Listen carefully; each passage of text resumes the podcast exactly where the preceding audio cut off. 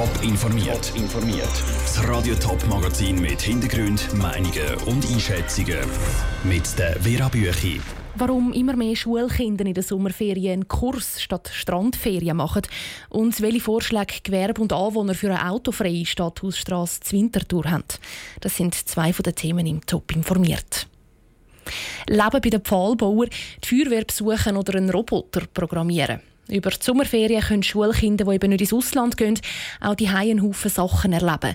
Die meisten Gemeinden bieten einen Ferienplausch oder Sommerplausch an, wo die Kinder aus verschiedenen Kursen auswählen können. Und das Angebot wird immer und immer beliebter. Immer mehr und längere Kurse werden gebucht. Andrea Nützli hat nachgefragt, warum das so ist. Die Stadt St. Gallen ist das Jahr richtig überrannt worden mit Anmeldungen für die Kurs vom Ferienplausch. Wie St. Galler Tagblatt berichtet, haben die Verantwortlichen noch nie so viele Kinder gehabt zum Betreuen in den Sommerferien. Das könnte verschiedene Gründe haben, sagt Daniela Spöri, Leiterin vom Sommerplausch St. Gallen. Vielleicht ist es wegen der wirtschaftlichen Situation, politischen Situation, was auch immer. Für uns ist es jetzt wirklich das erste Mal, dass er so enorm explodiert ist. Und es wird sich wie zeigen, wie es nächstes Jahr ist. Dann können wir dann wirklich sagen, ist das ein neuer Trend, dass sich da abzeichnet, dass die Leute wieder mehr da bleiben und die lokalen Angebote nutzen. In anderen Städten werden die Angebote zwar nicht gerade überrannt, aber dass der Ferienplausch immer beliebter ist, merkt auch Simon Keller von Pro Juventute. Die Organisation bietet Kurse in den Städten Zürich und Winterthur an. Wir merken, dass gerade lange Kurse, also tägige Kurse, sehr beliebt sind.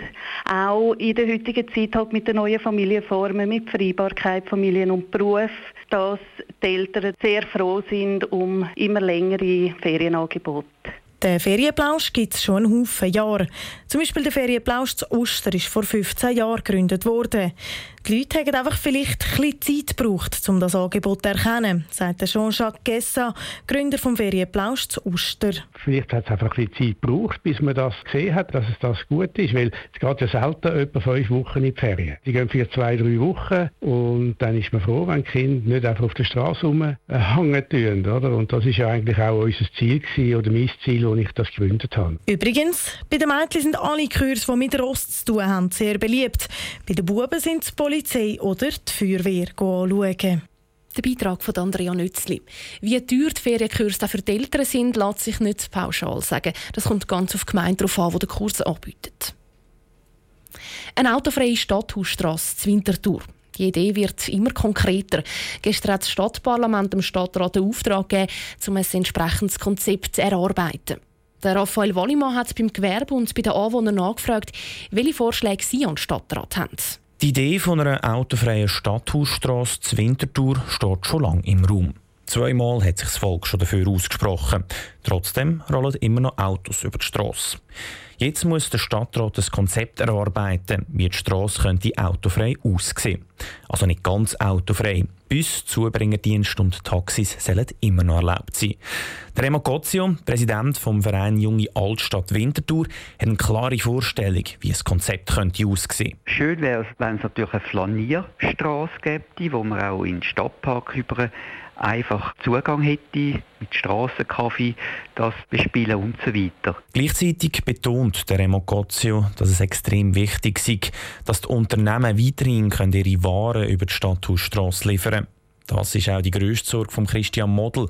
Der Präsident vom KMU-Verein Winterthur hat auch schon einen Lösungsvorschlag. Was angedenkt ist mit einem weiteren Parkhaus, allenfalls vis-à-vis vom Stadthaus oben unter einem freien Museumsplatz, wären auch Möglichkeiten, dass das Gewerbe, das halt zu den Kunden muss, genug Parkmöglichkeiten hätte. Auch an der Stadthausstrasse ist das Casino-Theater. Steffi Hug, Medienverantwortliche vom Theater, sieht die autofreie Stadthausstrasse als Chance. Für uns als Gastrobetrieb, wir haben ja auch ein Restaurant bei uns im Casino Theater, wäre es natürlich schön, wenn es so ein bisschen Strassenkaffee-mässig etwas würde geben Wir haben ja hinten raus den schönen Altstadtgarten, aber wir könnten uns gut vorstellen, auch gegen voraus noch zu tischen und dort unsere Gäste zukünftig zu begrüßen. Auch bei anderen Restaurants tun es auf Anfrage ähnlich. Eine autofreie Stadthausstrasse gewünscht haben sich auch viele Anwohner.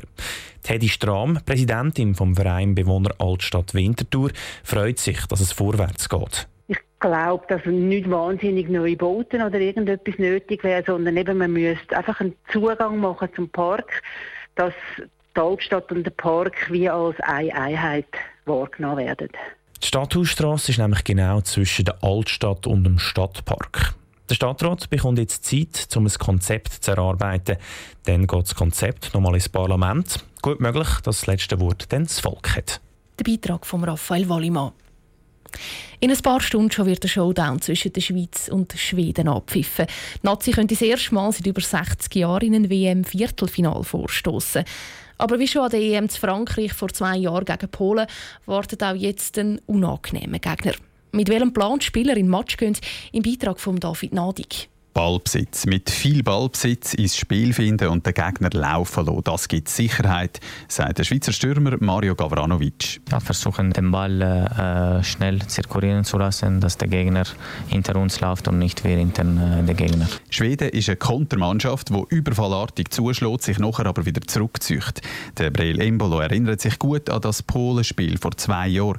Die Mannschaft hat seither eine Entwicklung durchgemacht, sagt der Schalke-Spieler. Mental, fußballerisch äh, mäßig auch. Und ähm, jetzt, jetzt ist kommt wieder so eine kleine Final für uns, wo natürlich psychisch eine sehr, sehr große Rolle wird spielen. Aber ich glaube, wir werden sehr, sehr gut vorbereitet sein. Die Erfahrung spricht für die Schweiz, die 2014 an der WM zu Brasilien und 2016 an der EM zu Frankreich im Achtelfinal gestanden ist.